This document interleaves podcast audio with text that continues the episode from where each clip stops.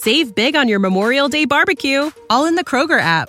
Get half gallons of delicious Kroger milk for 129 each, then get flavorful Tyson natural boneless chicken breasts for 249 a pound, all with your card and a digital coupon.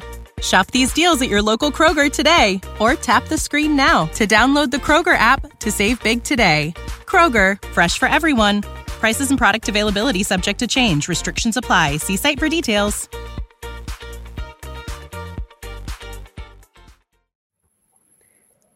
Herzlich willkommen zur zweiten Folge des Podcasts Bruder schlagt den Ballang von 90 Min.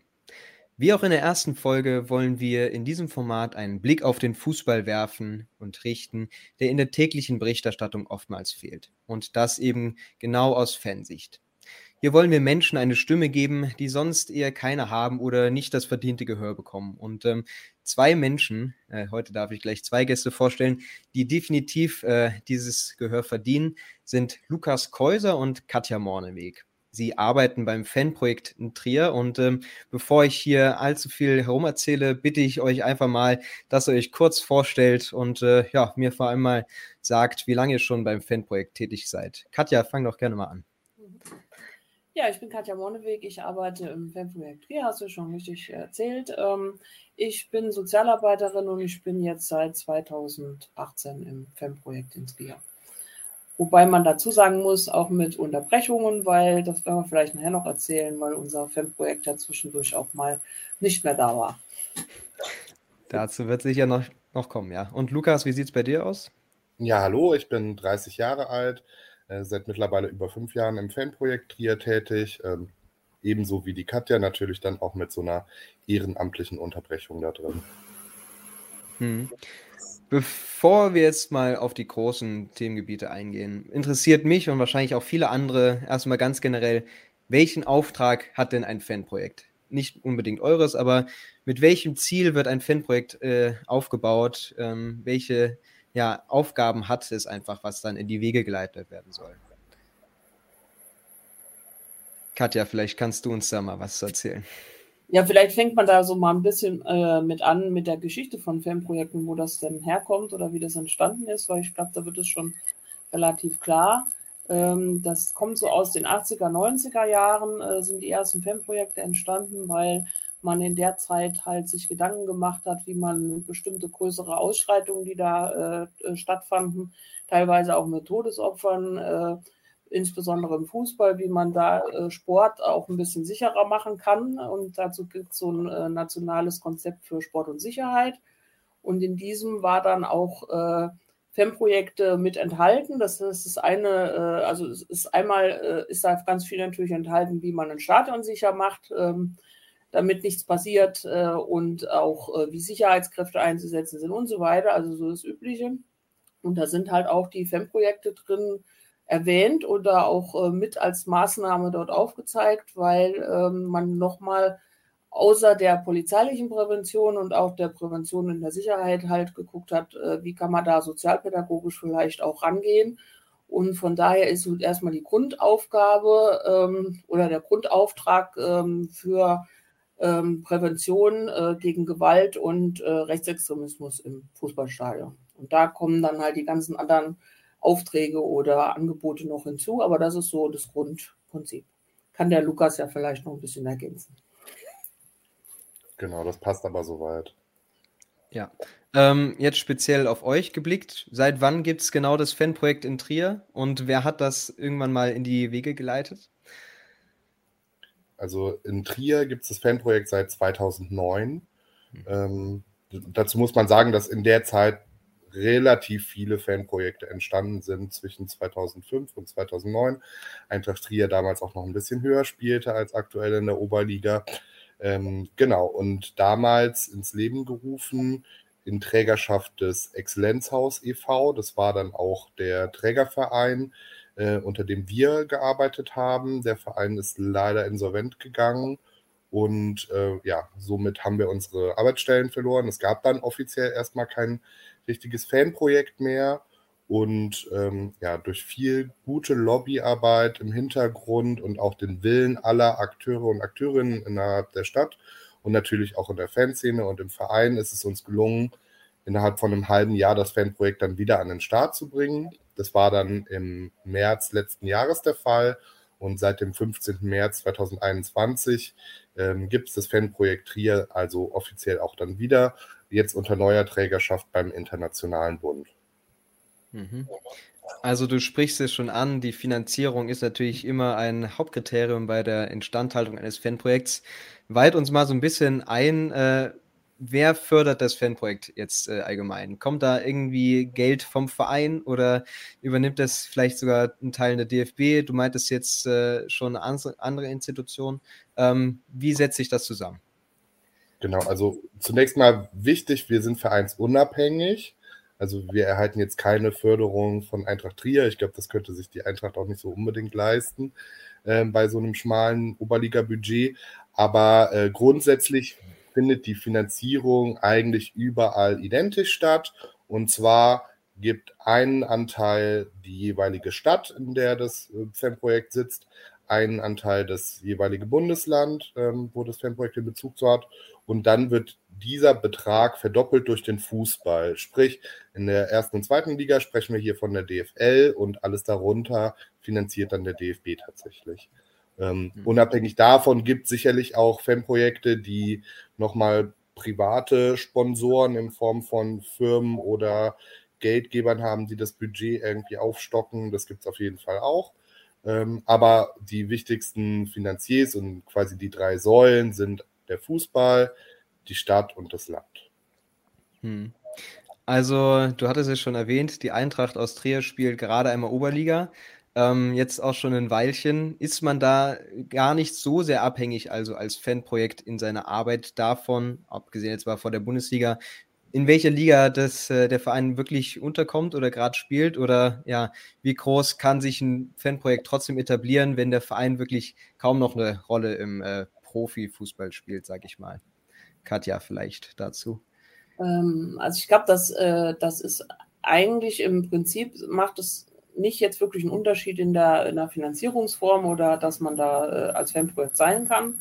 Es ist immer äh, interessant, ob es eine relevante Fanszene gibt, also sprich eine, wo eben so eine Arbeit auch nötig ist. Also wenn ich jetzt irgend so ein Dorfverein, sage ich jetzt mal, aus unserer Oberliga nehme, wo vielleicht 50 Fans sind, da ist das vielleicht nicht so interessant, so ein Fanprojekt zu finanzieren.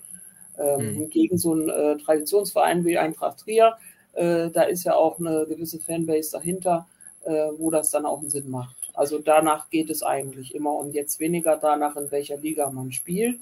Es ist natürlich so, wenn du in der Bundesliga unterwegs bist, denke ich, dass du da auch über die DFL nochmal eine andere Finanzierung hast. Die haben ja auch sehr viel weitere Strecken zum Beispiel zu fahren wie wir. Ähm, das ist alles nochmal dann ein bisschen besser gestellt.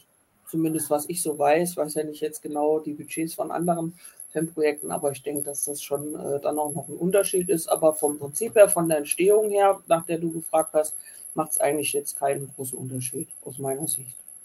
Hm. Du hattest die Pause erwähnt, Lukas. Äh, Katja, du natürlich auch. Inwieweit hat Corona jetzt vielleicht sogar ähm, hier, wie auch vielen anderen Institutionen oder Vereinen, ähm, dem Strich durch die Rechnung gemacht? Und äh, ist eure Situation jetzt vergleichbar mit dem, wie es äh, vor der Pandemie war? Kann man das so sagen? Also ich würde sagen, Corona hat, wie du schon richtig andeutest, einiges in Bewegung gebracht. Ähm, ich würde aber auch gleichzeitig sagen, dass man jetzt schon sehen kann, dass es durch Corona erhöhten Bedarf an Fanarbeit gibt. Also bei uns finden natürlich auch Einzelfallberatungen statt für persönliche Krisenlagen beispielsweise. Und wie überall in der Gesellschaft ist hier der Bedarf natürlich immens angestiegen. Ähm, gleichzeitig ist das Verlangen, sich ausleben, austoben zu können, äh, einfach so diesen Fluchtraum Fußballstadion wieder beleben zu können, sehr groß. Das birgt natürlich andererseits auch die Gefahr von ja, Gesetzesübertritten beispielsweise. Ähm, ja, hier haben wir zum Glück jetzt bei uns am Standort bislang noch nicht solche Auswirkungen gespürt. Ähm, aber man, man merkt auf jeden Fall, die Lust auf den Fußball ist ungebrochen groß, gerade im, im unterklassigen Bereich, gerade bei uns auch. Ähm, wir haben tatsächlich sogar einen Zuwachs bei uns in der Fanszene während der Corona-Zeit. Also wenn ich mir jetzt die Fanszene anschaue, die ist nochmal breiter aufgestellt, viele junge, neue Gesichter, die einfach Bock haben.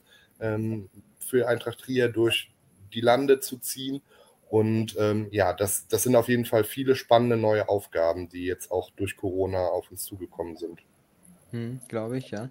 Ähm, weil du es gerade ansprichst, äh, wie gewinnt man denn Leute fürs Fanprojekt? Also was sind vielleicht Voraussetzungen, die man sich selbst auch als Fan irgendwie, äh, ja, die, mit, die man mitbringen muss, um äh, bei euch zu arbeiten? Oder ist jetzt vielleicht sogar einfach eine berufliche Ausbildung erstmal nötig? Wie sieht das da aus? Äh, was braucht man, um teilzuhaben, mitzumachen? Beziehst du dich jetzt auf eine Mitarbeit oder auf, auf Fans, die zu uns kommen? Das habe ich nicht ähm, Spezifisch vielleicht erstmal auf die Mitarbeit, also wie ihr auch quasi dazu gefunden habt oder ja, was euch da bewegt hat. Ja.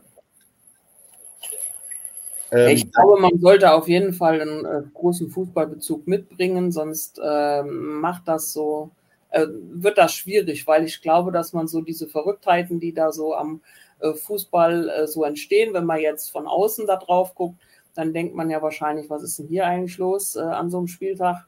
Ähm, und ich glaube, dass man das alles nur mit den Wochenenddiensten und so weiter und Spieltagsbegleitung, ich glaube schon, da muss man eine Menge äh, Fußball, Sachverstand weiß ich nicht, kann man sich auch noch aneignen, aber ich glaube, so, so ein gewisses Verständnis oder halt auch auf jeden Fall, dass man da auch Fußball begeistert ist, ist, glaube ich, schon mal ähm, ganz, ganz wichtig. Und äh, von der Qualifizierung her ist halt schon äh, pädagogische Berufe auf jeden Fall. Ne? Also ähm, ist teilweise auch immer noch mal ein bisschen trägerunterschiedlich, aber so Sozialarbeiter, Sozialpädagoge, Pädagoge ist schon so die richtige Richtung. Gibt auch äh, Kulturwissenschaftler oder, oder äh, Leute aus der Sportwissenschaft, die das teilweise äh, Kollegen von uns sind, aber an sich äh, geht es ja um sozialpädagogisches FEM-Projekt, da macht das schon Sinn mhm. wenn man eine pädagogische Ausbildung hat. Ja. Hast du da noch was zu ergänzen, Lukas? Nee, das äh, sehe ich genauso und das wird auch überall so gehandhabt. Mhm. Ähm, jetzt mal genauer gesagt oder genau auf eure Region geschaut. Was macht es denn so besonders, äh, jetzt vor allem in Trier oder ja dem Umland zu arbeiten? Habt ihr da irgendwie Vergleichswerte auch? Ähm, oder was sind da ja wirklich die genauen Besonderheiten? Ne, ich persönlich komme ja aus Hessen, also mir fällt da so zu der Region auf jeden Fall auf, dass das erstmal eine äh, ziemlich schöne Region ist hier an der Mosel und äh, auf jeden Fall was Besonderes ist sicherlich die Grenznähe, also mhm. zu Luxemburg einmal und dann zu Frankreich. Ähm, und ähm, dass du dadurch schon so, so ein bisschen sehr nah an dem Thema Europa immer bist. Also ich glaube, das ist schon noch was Besonderes hier in der Region was man auch zum Teil bei uns in der Fanszene sehen kann, dass da sowohl luxemburgische äh, Fans dabei sind, als auch äh, eine große Fanfreundschaft zum Beispiel besteht zum FC Metz, ähm, was unsere, unser Fanprojektarbeit eigentlich auch immer ein bisschen mit beeinflusst. Mhm. Ja, wie sieht das denn jetzt aus? Ähm, es gibt ja jetzt einige Fanprojekte in Deutschland. Ich glaube, es gibt jetzt keine eindeutige Zahl, wie viele das jetzt sind, aber wie sieht das so aus mit der, wie sieht das aus mit der Vernetzung? Also habt ihr da irgendwie gegenseitig, äh, ja, seid ihr da im Austausch? Wie sind vielleicht auch die Beziehungen zum DFB? Also welche Verantwortung habt ihr da als Teil davon? Oder geht das eigentlich strikt auseinander und man läuft sich kaum über den Weg? Lukas vielleicht dazu. Äh, tatsächlich kann ich dir eine genaue Zahl liefern und zwar ah, gibt es 72 verschiedene Fanprojekte aktuell. Ah ja. Mhm. Äh, man muss aber dazu sagen, manche äh, sind dann an so Standorten, wo es dann zwei oder vielleicht sogar drei wie in Leipzig gibt, weil es da einfach in der Stadt mehrere Bezugsvereine gibt, äh, Beispiel München oder Hamburg, Berlin. Genau, und ähm, die Vernetzung ist außerordentlich gut. Also ich finde, gerade für, für diesen Bereich der sozialen Arbeit gibt es wahrscheinlich kaum andere Berufe, wo man bundesweit so gut vernetzt ist und so stark auch von, von einem sehr professionellen Netzwerk profitieren kann in Form von kollegialer Beratung und in Form von einfach Wissensaustausch, Wissenstransfer. Also ähm, wir sind organisiert mit allen Fanprojekten in der Bundesarbeitsgemeinschaft der Fanprojekte, kurz BAG. Die unterteilt sich dann auch nochmal regional in vier äh, Regionalverbünde. Dort sitzen wir als Standort Trier im BAG Südverbund. Und ähm, das sind die Fanprojekte aus Hessen, Baden-Württemberg, Rheinland-Pfalz, dem Saarland und Bayern. Also eigentlich ein sehr, sehr großer Verbund. Und hier treffen wir uns zu Tagungen ungefähr quartalsweise in Präsenz. Darüber hinaus mindestens einmal jährlich dann auch äh, mit, mit allen bundesweiten Fanprojekten. Ähm, wir haben eine sehr, sehr gute Vernetzung zur Koordinationsstelle Fanprojekte. Das ist eine Institution, die ist beim ähm, DOSB beziehungsweise bei der Deutschen Sportjugend in Frankfurt angesiedelt und damit betreut auch ähm, ja, für die Fanprojekte da zu sein, äh, die Fanprojekte mitzukoordinieren, Finanzierungsfragen beispielsweise. Da haben wir auch einen guten Draht hin. Und dann natürlich darüber hinaus auch zu den Ansprechpartnerinnen und Ansprechpartnern äh, beim Fußball, also dann natürlich auch beim DFB, beziehungsweise die Standorte, die halt in der ersten oder zweiten Liga kicken, dann dementsprechend eher natürlich zur DFL. Aber auch hier ist man im Austausch. Äh, wir haben beispielsweise auch einen Beirat, der jährlich tagt äh, wo auch dann alle Netzwerkpartnerinnen und Partner auch vertreten sind. Mhm. Wenn man sich jetzt mal eure Arbeit anschaut, dann kann man ja schon sagen, dass äh, es eher auf äh, Pro äh, regionale Projekte ja gebaut wird, beziehungsweise einfach auch ja die Arbeit das mit sich bringt. Also welche, welche Punkte gibt es denn da, um sich dann auf diesen Tagungen oder im, ja, im gemeinsamen Treff, worüber wird sich da ausgetauscht oder was wird besprochen? Was ist vielleicht auch einfach mal ähm, eine Sache, die alle anderen wissen müssen? Also nimm uns da mal ein bisschen mit äh, in diese ja, einzelnen Gespräche. Ähm, jetzt mal so aus dem Nähkästchen geplaudert. Ein ganz aktuelles Thema, was uns hier am Standort bewegt, ist einfach die Drohnenüberwachung. Also das kann man sich nicht vorstellen. Eintracht Trier spielt aktuell in der fünften deutschen Liga. Ähm, auswärts sind da vielleicht so im Durchschnitt 500, 600 Fans, die bei den Spielen sind, davon aber mal gut wahrscheinlich die Hälfte äh, dem Trierer Fanlager zuzurechnen. Aber wir reden jetzt hier nicht von einer riesengroßen Massenveranstaltung. Dennoch ist es in den letzten Wochen regelmäßig dazu gekommen, dass gerade bei diesen Auswärtsspielen die Polizei Drohnentechnik eingesetzt hat, um die Fans zu überwachen und im Austausch mit erfahrenen Kollegen und Kolleginnen, die äh, an sehr, sehr großen Standorten, sei das jetzt in München oder Frankfurt oder anderswo tätig sind, ähm, also wirklich sehr, sehr große Fanszenen und Vereine begleiten, äh, erfährt man dann, dass, dass solche Maßnahmen eigentlich in der Bundesliga gar nicht so üblich sind, höchstens für die absoluten Risikospiele. Und wir erleben das wirklich, wenn wir hier irgendwie auf saarländische Dorf fahren. Ähm, genau, da stellt man sich natürlich schon Fragen, auch insbesondere, weil wir eine kritische Anwaltschaft äh, für unsere Fanszene vertreten. Ähm, dementsprechend geben wir das auch dann gerne weiter, fragen in der Politik nach, fragen bei der Polizei nach. Ähm, ja, zeigen, dass, dass wir das auf jeden Fall auch kritisch sehen und kritisch weiter begleiten werden. Und hier ist natürlich auch so ein Austausch enorm viel wert. Mhm. Und vielleicht ergänzend dazu noch, also wir haben ja ein sehr spezielles Arbeitsfeld. Also das findest du halt nirgendwo sonst. Also wir können uns eigentlich nur mit unseren Kollegen von den FEM-Projekten wirklich austauschen, weil mit allen anderen Sozialarbeitsleuten äh, hier in Trier zum Beispiel, die würden gar nicht verstehen, wovon wir sprechen. Also ähm, ne? Deswegen ist das, glaube ich, auch sehr, sehr wichtig und wird auch bei uns da sehr gelebt. Und da kann man eigentlich jede Menge äh, Punkte finden. Was, äh, der Lukas hat ja jetzt das Beispiel gehabt mit dem Drohneneinsatz. Äh, da kannst du aber auch bei allen möglichen Sachen, wie entwickeln sich Fanszenen oder wie ist das jetzt zum Beispiel, äh, hast du ja eben auch gefragt, äh, mit Corona und so weiter, wie arbeiten die anderen damit, wenn man da bestimmte Sachen gar nicht mehr machen kann und wie auch immer. Und das ist von daher ganz, ganz wichtig. Mhm. Okay, äh, dann vielleicht jetzt vor allem an dich, Katja. Wie sieht denn so die Zusammenarbeit mit äh, vor allem euren Fans aus? Also nimm uns mal mit in vielleicht einen normalen Arbeitsalltag oder ja, was passiert so mit den Fans? Also wo liegen da genau eure Aufgabenbereiche und äh, worum müsst ihr euch da kümmern?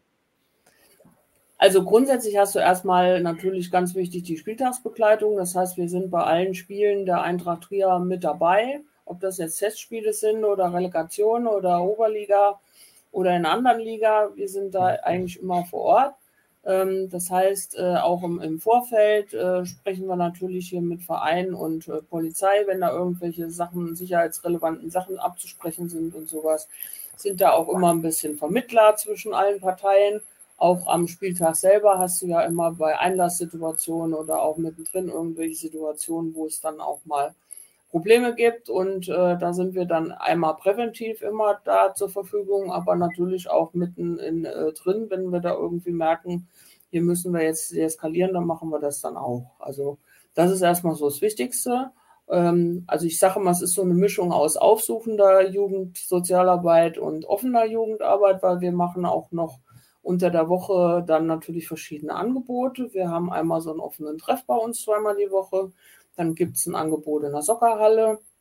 Das ist einmal die Woche und dann kommen dann noch dazu äh, verschiedene Angebote, ähm, was weiß ich, ein Fußballturnier organisieren oder äh, wir machen auch äh, bestimmte Bildungsmaßnahmen. Das heißt, wir haben so äh, Angebote mit einer Vorlesung oder ähm, Vortrag oder einer Podiumsdiskussion und ähm, dann kommt auch noch dazu, ähm, wir machen auch so äh, Erinnerungsarbeit.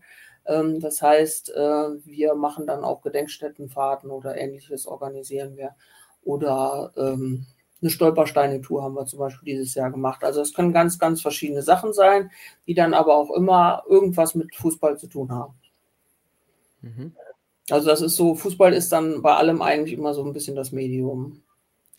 Und mit der Fanszene, mit der Zusammenarbeit, ähm, das ist halt sehr vielfältig. Das ist natürlich auch einmal am Spieltag, aber durch unsere Angebote hast du halt da auch eine gewisse Beziehungsarbeit, die wir dann herstellen. Das heißt, wir kennen die Leute halt auch alle und ähm, die können auch natürlich mit Problemen, hat der Lukas ja eben auch schon erzählt, äh, mit ähm, Einzelfallgeschichten äh, zu uns kommen, wenn die irgendwie eine Beratung brauchen. Wir vermitteln die dann auch weiter.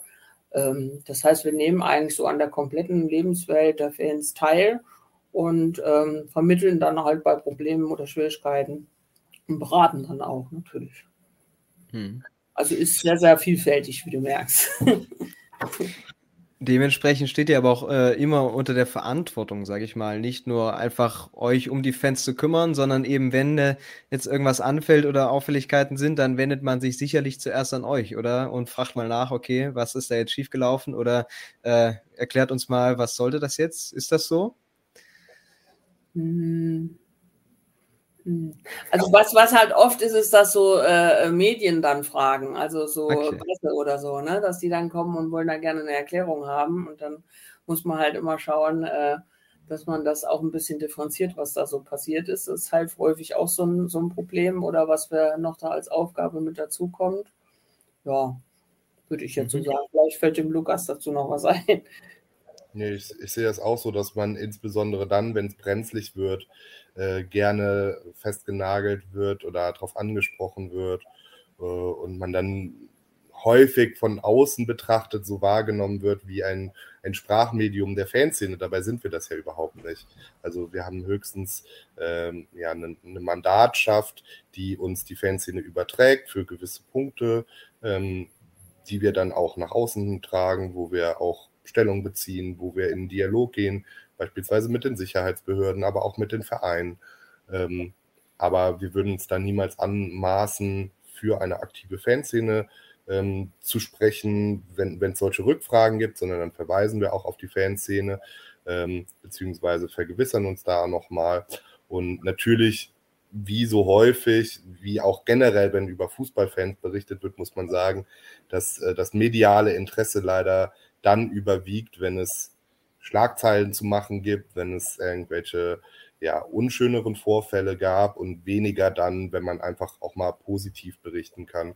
Ähm, das fällt leider viel zu häufig hinten runter, beziehungsweise steht viel weniger in einem medialen Fokus. Mhm. Mhm. Du sprichst auch schon so ein bisschen die mediale Präsentation, aber auch einfach ja die, ähm, die Darstellung von Fanprojekten jetzt auch mal als Stellvertreter an. Ähm, dennoch, ich glaube, da spreche ich nicht nur für mich, sondern auch für manche anderen Fan. Warum hört man denn jetzt als äh, normaler Fan, der sich dem Fußball ja zugeeignet hat oder ja, der den Fußball verfolgt, eigentlich so wenig von der Arbeit der Fanprojekte oder weiß bei manchen Vereinen gar nicht überhaupt oder überhaupt nicht mal, dass sie existieren? Woran könnte das liegen, Lukas? Das ist eine sehr gute Frage, um sie dir einfach zu beantworten. Weil du ja nach dem Hören fragst, würde ich dir einfach oder auch natürlich hier allen HörerInnen den Ratschlag geben. Es gibt einen sehr tollen Podcast aus der Fanprojektlandschaft, den BAG Podcast. Den machen Kolleginnen und Kollegen aus den unterschiedlichsten Standorten. Und da könnt ihr auf jeden Fall einiges über Fanprojekte hören. Da sind auch immer spannende Gäste zu, äh, am Start. Und ähm, ja, da erfährt man auch viel über die Arbeit von Fanprojekten. Ähm, Spaß beiseite. Also grundsätzlich denke ich nicht, dass es in erster Linie unsere Aufgabe ist, medial und, und sonst wie in der Öffentlichkeit zu stehen, sondern wir machen erstmal an der Basis unserer Arbeit und die Basis bildet für uns die aktive Fanszene, für die wir da sind. Und wenn man jetzt natürlich auf andere Standorte in den höheren Ligen schaut, dann kann es auch schnell mal passieren, dass in einem Stadion mit 30, 40, 70, 80.000 Menschen so ein Fanprojekt mit seinen wenigen Mitarbeitenden auch schnell mal untergeht oder gar nicht so auffällt. Ähm, dabei sind die Fanprojekte da, immer, egal bei welchem Spiel, äh, machen ihre Arbeit professionell und äh, sind in erster Linie natürlich dann auch mit der aktiven Fanszene unterwegs oder beschäftigt. Und ähm, das kriegt dann vielleicht auch der Otto-Normal-Fan auf, auf der Haupttribüne, auf dem Sitzplatz gar nicht mit, dass da so ein Fanprojekt existiert. Ähm, das, das mag richtig sein, aber ich glaube, wir arbeiten natürlich auch ein Stück weit dran, dass die Bekanntheit größer wird, äh, dass unser Arbeitsfeld bekannter wird. Es ist ein sehr spannendes Arbeitsfeld, äh, sehr vielfältig und ähm, ja, sind dementsprechend auch beispielsweise im Austausch mit der Wissenschaft. Es gibt jetzt ähm, ein Projekt von der Hochschule Darmstadt, um NachwuchspädagogInnen dafür äh, zu motivieren, auch in die Fanarbeit einzusteigen. Ähm, also hier gibt es auf jeden Fall viel zu tun und ja, wir freuen uns über alle, ähm, die die Fanprojekte kennenlernen wollen und, und sich hier auch beteiligen. Mhm. Ich kann das vielleicht noch ein bisschen ergänzen. Also ich äh, war ja vorher so ein Normalo-Fan. Der, ich habe das auch nicht gewusst, dass es das gibt oder habe da auch nichts mitbekommen. Ich glaube, aber es ist so ein bisschen auch davon abhängig, äh, bei welcher Fanszene man da guckt. Äh, weil ich glaube, wenn wir jetzt zum Beispiel unseren Standort nehmen in Trier, dass wir da auch bei den Normalo-Fans ziemlich bekannt sind. Also dass die jetzt vielleicht nicht unbedingt bei uns äh, auch äh, Adressaten sind, die da zu uns kommen und irgendwas wollen, aber die wissen, dass es uns gibt und die können wahrscheinlich auch sagen, wer es ist. Also, äh, weil in so einer kleineren Fanszene, sage ich jetzt mal, fällt man da dann schon eher auf. Ähm, und ich glaube, in so einer größeren ist es schon wie so, wie der Lukas gesagt hat, da geht das halt auch einfach, glaube ich, ein bisschen unter, wenn man jetzt nicht gerade in der aktiven äh, Teil von der Fanszene ist, die da auch direkt mit dem Fanprojekt arbeitet, glaube ich, kriegt man das so nicht mit auf seinem normalen äh, Sitzplatz irgendwo in so einem 80 äh, Millionen Stadion, na, dann weiß ich nicht, ob das so äh, passt. Ne? Ja. Ich glaube aber schon, dass vor allem auch der Verein bei euch euch den nötigen Raum gibt und äh, eben auch äh, ja die Präsenz und äh, da die Zusammenarbeit groß ist. Aber was ist allgemein das Verlangen von Fanprojekten, was der Verein, auch wenn es jetzt nicht die Förderung betrifft, aber oder ähnliches, aber einfach für das Fanprojekt tun kann, ob es jetzt allein schon äh, das Stellen von Räumlichkeiten ist oder ja, ihr kriegt jetzt ein Ticket, da braucht ihr euch keine Dauerkarte kaufen fürs Spiel oder was sind da so die Vorstellungen, wie da irgendwie die Zusammenarbeit vorangetrieben werden kann? Genau. Also naja, wir sind ja, wir sollen ja eher unabhängig sein. Das heißt, hm. äh, eigentlich, ähm, der Verein muss halt äh, dafür sorgen oder auch generell die Vereine, wo wir da auch zu Gast sind. Äh, wir müssen halt äh, umsonst ins Stadion können. Das ist halt so das Wichtigste und alles andere, denke ich, ergibt sich daraus, wie man äh, mit dem Verein zusammenarbeitet, weil wir wollen eigentlich gar nicht unbedingt räumlich oder es soll auch gar nicht unbedingt Räumlichkeiten vom Verein da sein. Wenn sich natürlich mal irgendwas ergibt, wie zum Beispiel unsere Beiratssitzung oder so, das machen wir dann schon auch mal äh, in der Geschäftsstelle, wenn das da passt, dass wir da Räumlichkeiten haben. Aber eigentlich sind wir ja eher ein bisschen unabhängig davon, würde ich sagen. Und ähm, Zusammenarbeit sehe ich da eher bei allen anderen möglichen äh, Themen, die auch mit Fans insbesondere zu tun haben. Also wir haben zum Beispiel schon, äh, wir, da gab es mal so AGs von der Eintracht Trier, wo wir dann auch mit involviert waren. Äh, wir machen auch einen äh, Fandialog äh, regelmäßig. Das heißt, da kommt der Verein zu uns ins Fanprojekt ähm, oder Verantwortliche vom Verein und äh, setzen sich da mit Fanvertretern und uns auseinander über bestimmte Themen. Also das ist so bei uns die Zusammenarbeit. Ich glaube, das ist allgemein beim Fanprojekten, glaube ich, recht ähnlich. Kommt auch immer drauf an. Bei uns ist recht gut äh, die Zusammenarbeit, würde ich sagen. Ähm, kann aber auch mal sein, glaube ich, dass das nicht so gut ist.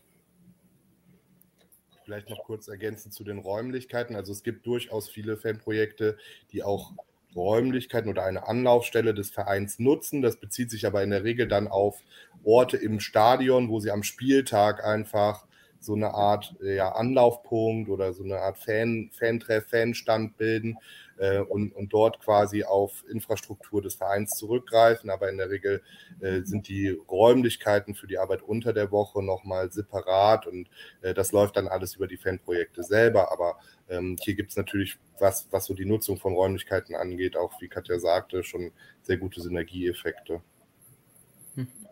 Hm um das jetzt vielleicht ein bisschen weiter mal zu spinnen, äh, vielleicht das Fanprojekt auch zu vergrößern oder bekannter zu machen, ähm, was könnt ihr denn als äh, ja, Fanprojekt tun, um vielleicht außenstehenden Fans, die Teil des Vereins sind, aber sich noch nicht so mit euch beschäftigen konnten, ähm, wie könnt ihr es schaffen, diese besser zu integrieren oder ja, die vertraut mit euch zu machen, mit eurer Arbeit oder an die ranzutreten?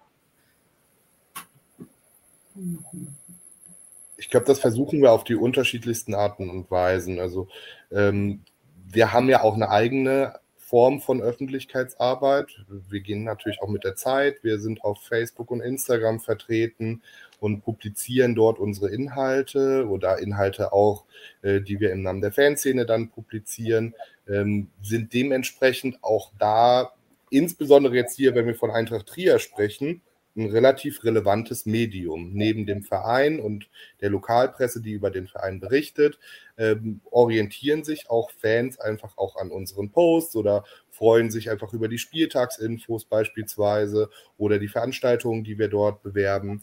Ähm, also da sind wir quasi auch schon mal so eine Form von digitaler Anlaufstelle.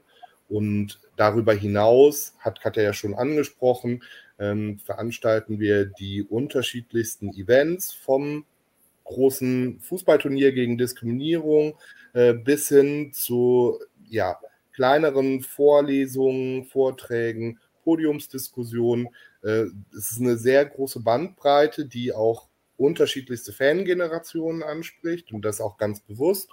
Und ähm, hier denke ich, können wir auch immer wieder starke Akzente setzen und ähm, ja, Fans auf uns und damit auch auf den Verein aufmerksam machen. Wenn ich jetzt so ein bisschen in den Herbst reinblicke, haben wir da beispielsweise einen sehr spannenden Vortrag, beziehungsweise auch eine Buchvorstellung äh, mit Werner Hansch, äh, der über seine Spielsucht berichten wird. Und ich denke, sowas mit einem prominenten Gast ist natürlich auch ein interessantes Thema für Menschen, die jetzt nicht eine Dauerkarte haben im Moselstadion oder regelmäßig zur Eintracht finden. Aber die finden dann vielleicht über uns so ein Stück weit die Brücke und nochmal die Lust, irgendwie auch ins Stadion zu gehen, sich auszutauschen. Und äh, genau das ist unser Angebot dann. Wir haben ja auch die Kernzielgruppe bei uns ist ja zwischen 14 und 27. Ne? Also eigentlich die jungen und jugendlichen Fans äh, oder jungen Erwachsenen. Ähm, und das andere muss man dann halt immer ein bisschen dazu gucken. Wenn man dann so ein Projekt hat, wo andere sich auch interessieren, ist halt toll, weil dann kann man die auch wieder alle miteinander ins Gespräch bringen. Wir hatten zum Beispiel das Projekt mit der Fußballfibel, äh, die ja dann auch fertig geworden ist. Das war eigentlich so ein generationenübergreifendes äh, Projekt auch, weil wir haben das halt als FEM-Projekt ein bisschen äh, mit organisiert. Ähm, der Lukas hat zum Beispiel auch was geschrieben. Ich habe äh, eher so die Orga-Sachen gemacht, äh, damit da 21 Autoren unter ein Dach kamen. Und da haben ja ganz viele ihre Fangeschichte aufgeschrieben. Und da haben wir ja auch von ganz jung bis ganz alt äh, alles dabei. Äh, aus allen Ecken im Moselstadion. Und ähm, ich glaube, so Sachen, das kann man halt super bei uns machen. Und da kriegt man auch ein ganz gutes, äh, ja, dass, dass sich das so verbreitet, dass es Fanprojekte gibt und warum ist das so und äh, wozu sind die da ich glaube, das äh, macht sich durch solche Projekte auch immer ganz gut äh, durch, auch durch Veranstaltungen, wie der Lukas schon gesagt hat. Hm. Hm. Welchen Aufgaben oder an welchen Projekten arbeitet ihr jetzt aktuell weiter? Also du hattest schon erwähnt mit äh, Werner Hansch. Ähm, Gibt es noch andere äh, ja, Projekte, an denen ihr gerade wirklich arbeitet? Oder ist auch erstmal bei euch dann im Sinne des Fußballs erstmal halbwegs Sommerpause? Oder seid ihr da weiter aktiv? Lukas vielleicht. Sommerpause ist natürlich noch nicht. Ähm, eventuell haben wir ganz viel Glück und äh, das Sportgericht des Eintracht Trier wohlgesonnen, entscheidet heute Abend im Sportgerichtsverfahren im Sinne der Eintracht und dann steigt Trier auf. Äh, dann hätten wir Sommerpause, aber so lange noch nicht. Also in anderthalb Stunden beginnt da die Verhandlung in Koblenz. Wir, wir, gehen davon aus, dass Eintracht Trier am Samstag und am kommenden Dienstag dann in der Aufstiegsrelegation spielt und hoffen natürlich auf ein möglichst erfolgreiches Abschneiden. Und dann beginnt für uns die Sommerpause. Äh, die ist auch, glaube ich, ganz wohl verdient. Äh, natürlich richten wir trotzdem den Blick in die Zukunft. Es gibt äh, hier und da Projekte, die gehen natürlich auch über so eine Sommerpause hinaus oder sind genau in der Sommerpause. Beispielsweise freuen wir uns sehr, dass Kick for Colors, das ist ein äh, antidiskriminierendes Fußballturnier in Kooperation mit dem Schwul-Lesbischen Zentrum hier in Trier, mit dem Schmitz e.V. Äh, und, und weiteren Kooperationspartnern endlich wieder starten kann nach zwei Jahren Corona-Pause. Ähm, das wird am 31. Juli ähm, im Palastgarten stattfinden. Darüber hinaus sind wir auch ähm, involviert in eine Kooperation der interdisziplinären Initiative Antisemitismusforschung. Die werden am 1. Juli-Wochenende in der Villa Vulla ein Festival zu jüdischer Subkultur, in, in dem Sinne dann zu Punk und Judentum veranstalten, wo wir auch als Kooperationspartner involviert sind. Und dann fällt natürlich auch der Blick schon wieder auf die anstehenden Spiele. Ich meine, es geht ja dann auch schon wieder relativ zügig los mit den Saisonvorbereitungen, Testspielen und dann der Liga-Alltag äh, holt einen auch schneller wieder ein, als, als man Eintracht sagen kann. Ähm, also das Rad dreht sich immer, immer weiter und ähm, ich bin mir sicher, dass da auch noch im Herbst die ein oder andere spannende Veranstaltung stattfinden wird. Ja, zum Beispiel haben wir noch was zu Boykott Katar äh, gibt es im September noch eine Veranstaltung zu. Äh, und wir haben auch zu der, wir hatten ja eben schon Werner Hansch äh, mit äh, Spielsucht. Äh, wir haben noch was zur Suchtprävention. Das ist aber noch nicht so ganz spruchreif. Das heben wir uns noch ein bisschen auf. Ähm, da kommt aber noch was zum Thema Alkoholsucht wahrscheinlich. Hm. Also man merkt ganz deutlich, vor allem jetzt bei euch, ähm, es steht beim Fanprojekt irgendwie Fußball drüber und steckt auch drin, aber es geht nicht nur allein um den sich drehenden Ball, sondern eben auch ganz viel um gesellschaftliche Probleme, die Arbeit mit ähm, ja, jungen Menschen, auch älteren. Ähm, aber dass äh, ihr die Verbindung da schafft, ähm, die Verantwortung ist da auf jeden Fall da. Ähm, meint ihr, diese Anlaufstelle könnte es auch geben oder sag ich mal, die, den Menschen könnte jetzt so geholfen werden, wenn das Projekt sich nicht drum kümmern würde? Also braucht es für viele Menschen eben diese Schnittstelle zum Fußball, um darauf aufmerksam zu werden, um überhaupt die Plattform dafür zu haben? Ich glaube schon, weil das, weil wir sind ja sehr nieder, niederschwellig. Also das heißt, wir bieten uns ja da einfach an, man kann uns im Stadion ansprechen oder man kann einfach da mal vorbeikommen oder vielleicht haben wir ein Spieltagstreff und ich gehe mal gucken, was da los ist und dann äh, bin ich schon mittendrin und kann vielleicht auch mal irgendwie eine Frage loswerden, wenn ich da noch dreimal da war oder so. Ähm, ich glaube schon, dass das für ähm, sozialarbeiterisch eigentlich äh, ein tolles Feld ist, weil man ähm, wirklich sehr, sehr niederschwellig da äh, Kontakte herstellen kann über den Fußball und äh, einfach sich dann auch in anderen Lebenssituationen da mal Hilfe holen kann, wenn es jetzt nicht gerade um Fußball oder um den äh, Spieltag geht, sondern halt vielleicht auch um andere Sachen. Und ich würde vielleicht noch ergänzen, dass äh, in Zeiten zunehmender Individualisierung, in der Vereinsleben nicht mehr so intensiv gelebt wird, wie es vielleicht in der Vergangenheit der Fall war, der Gewerkschaften, Parteien und sämtliche andere Organisationen eigentlich die Mitglieder flöten gehen, sind Fankurven doch sowas wie die größten Jugendzentren ihrer Stadt, die so viele junge Menschen äh, mit unterschiedlichsten Backgrounds einfach vereinen. Und da macht es absolut Sinn, dass man da professionell pädagogisch begleitet und äh, ja, für die Fans auch da ist und, und das auf Augenhöhe. Das ist mir auch ganz wichtig, dass man die Interessen ernst nimmt und das nicht irgendwie von oben herab, sondern ähm, ja, einfach auch die Individualität dort zu schätzen weiß und die Stärken und Kompetenzen einer solchen Fanszene auch ernst nimmt und zu schätzen weiß. Mhm. Jetzt vielleicht so ein bisschen am Rande kurz die Frage, inwieweit habt ihr mit den Spielern zu tun? Gibt es da mal irgendwie Zusammenkünfte oder helfen die vielleicht auch äh, aus ihrer eigenen Bereitschaft dabei? Kann man die gewinnen für Projekte oder ist es eigentlich, vor allem bei größeren Vereinen, kaum vorstellbar, dass man mit denen zusammenarbeiten kann? Mir fallen jetzt äh, schon zwei Spieler aktuelle ein, die früher äh, Fanprojektkunden waren. Also ah. die auf der anderen Seite standen. bei den Fans. Äh, also von daher glaube ich, ist da, ähm, wir haben da, glaube ich, in Trier relativ viel auch, äh, da ist ja der Kontakt eigentlich ziemlich dicht zu der Mannschaft. Und äh, es gibt auch immer mal wieder bei uns im Fanprojekt so äh, Fan-Treffen, wo dann auch die Spieler kommen können und äh, da auch Rede und Antwort stehen können.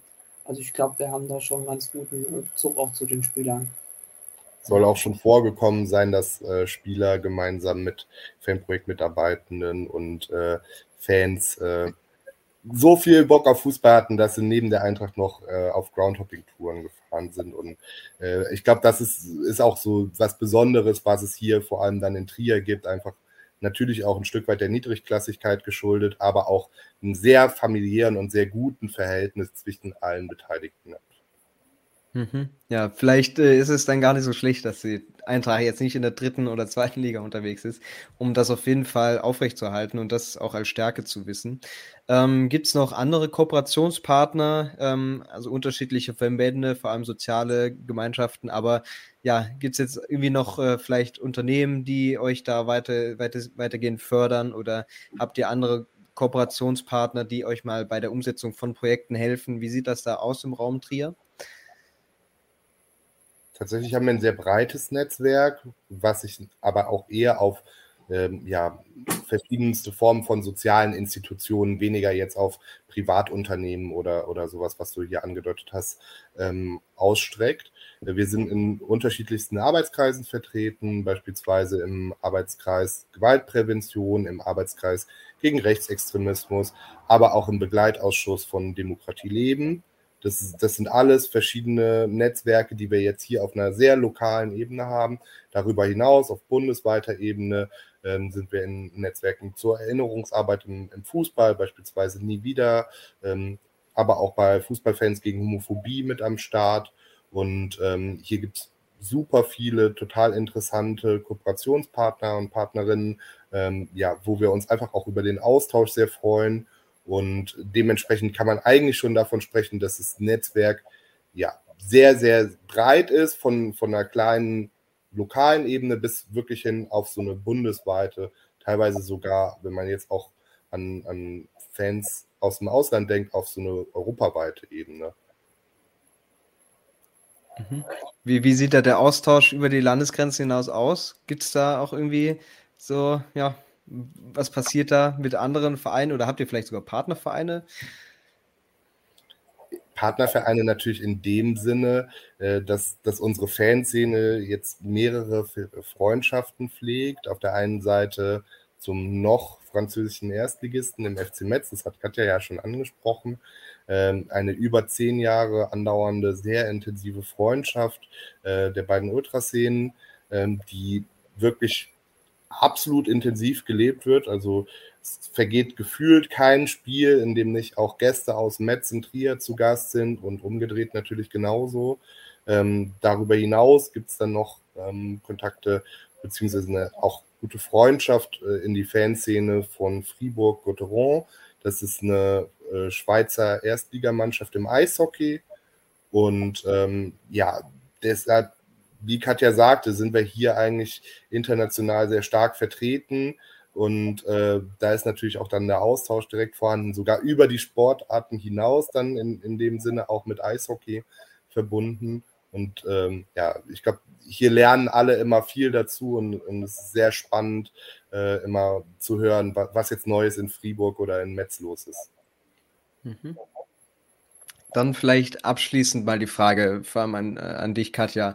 Wo will das Fanprojekt in Trier hin? Ähm, was habt ihr jetzt als nächstes für Ziele? Also nicht nur Projekte, die ihr umsetzen wollt, aber was wollt ihr eben erreichen? Wollt ihr wahrscheinlich weitere Menschen dazu gewinnen, aber wie sind so die Planungen für die, für die kommende Zeit einfach für eure Basis gesehen? Also erstmal äh, möchte ich immer noch aufsteigen. Ja, das wäre so mal das Erste. Wenn ich jetzt dann von mir aus äh, später, aber jetzt wäre eigentlich schon am besten, mhm. äh, wenn das noch klappen würde. Das wäre natürlich toll. Und ansonsten äh, denke ich, also ich fände halt mal so ein äh, bisschen was du eben schon angesprochen hast, ein bisschen internationaleres äh, äh, Angebot, mal spannend, dass man da vielleicht mal irgendwas hinbekommt, hatten wir schon öfter mal angedacht, hat aber dann immer wegen Corona oder anderen Sachen nicht hingehauen. Das wäre halt toll, wenn man da nochmal in die Richtung äh, auch nochmal losgehen würde und das so ein bisschen ähm, auch nochmal mehr nutzen würde für, was weiß ich, irgendeine Gedenkstättenfahrt oder ähnliches. Das fände ich toll. Und äh, ja, ansonsten halt weiterhin äh, eine Anlaufstelle für die Leute hier sein und ähm, das weiterhin auf sichere Füße stellen, weil da waren wir ja schon mal sehr unsicher. Und das wäre mir halt wichtig, dass wir das äh, weiterhin sicherstellen können hier. Dem kann ich mich nur anschließen und möchte vor allem den allerersten Punkt nochmal ganz dick unterstreichen. Eintracht Trier muss unbedingt endlich wieder aufsteigen. ja, ja, ich glaube auch. Also ich kenne ja ein paar äh, ja, Umstände um den Verein herum und das würde nicht nur der sportlichen Seite gut tun und äh, vor allem die Fans hätten das äh, verdient und äh, ihr als Fanprojekt natürlich auch und vielleicht ergeben sich da wieder ganz neue Möglichkeiten. Ähm, ja, dementsprechend äh, nur das Beste dafür. Und äh, sobald ihr nicht noch unbedingt was loswerden wollt, ähm, ja, hätte ich all meine Fragen erstmal soweit geklärt. Und ich glaube, für jeden Fan, der das hier hört, äh, der hat sich jetzt spätestens jetzt ein Verständnis machen können, was ein Fanprojekt ist und wofür es da ist. Und äh, jeder Fan sollte sich auch mal bei seinem Verein erkundigen, ob es denn ein Fanprojekt gibt und äh, wie da die Anlaufstellen sind. Und äh, ja, einfach mal auch ein bisschen hinter die Kulissen schauen. Und ähm, jetzt würde ich mich ganz herzlich bei euch bedanken. Es äh, war mir eine Freude und äh, ihr habt mir viele große Einblicke beschert und äh, sicherlich nicht nur mir. Und äh, dementsprechend bleibt am Ball und im wahrsten Sinne des Wortes und treibt diese Arbeit voran, weil ähm, ja, es sind jetzt eben nicht nur die, die Spieler und die, die Menschen unbedingt in der Kurve, sondern auch ganz andere Menschen, die da davon profitieren und äh, das sollte natürlich äh, nicht vergessen werden. Also vielen Dank dafür. Ja, vielen Gut. Dank dir. When you need mealtime inspiration, it's worth shopping Kroger, where you'll find over 30,000 mouthwatering choices that excite your inner foodie. And no matter what tasty choice you make, you'll enjoy our everyday low prices, plus extra ways to save, like digital coupons worth over $600 each week. You can also save up to $1 off per gallon at the pump with fuel points. More savings and more inspiring flavors make shopping Kroger worth it every time. Kroger, fresh for everyone. Fuel restrictions apply. When you need mealtime inspiration, it's worth shopping Kroger, where you'll find over 30,000 mouthwatering choices that excite your inner foodie. And no matter what tasty choice you make, you'll enjoy our everyday low prices, plus extra ways to save, like digital coupons worth over $600 each week. You can also save up to $1 off per gallon at the pump with fuel points. More savings and more inspiring flavors make shopping Kroger worth it every time. Kroger, fresh for everyone. Fuel restrictions apply.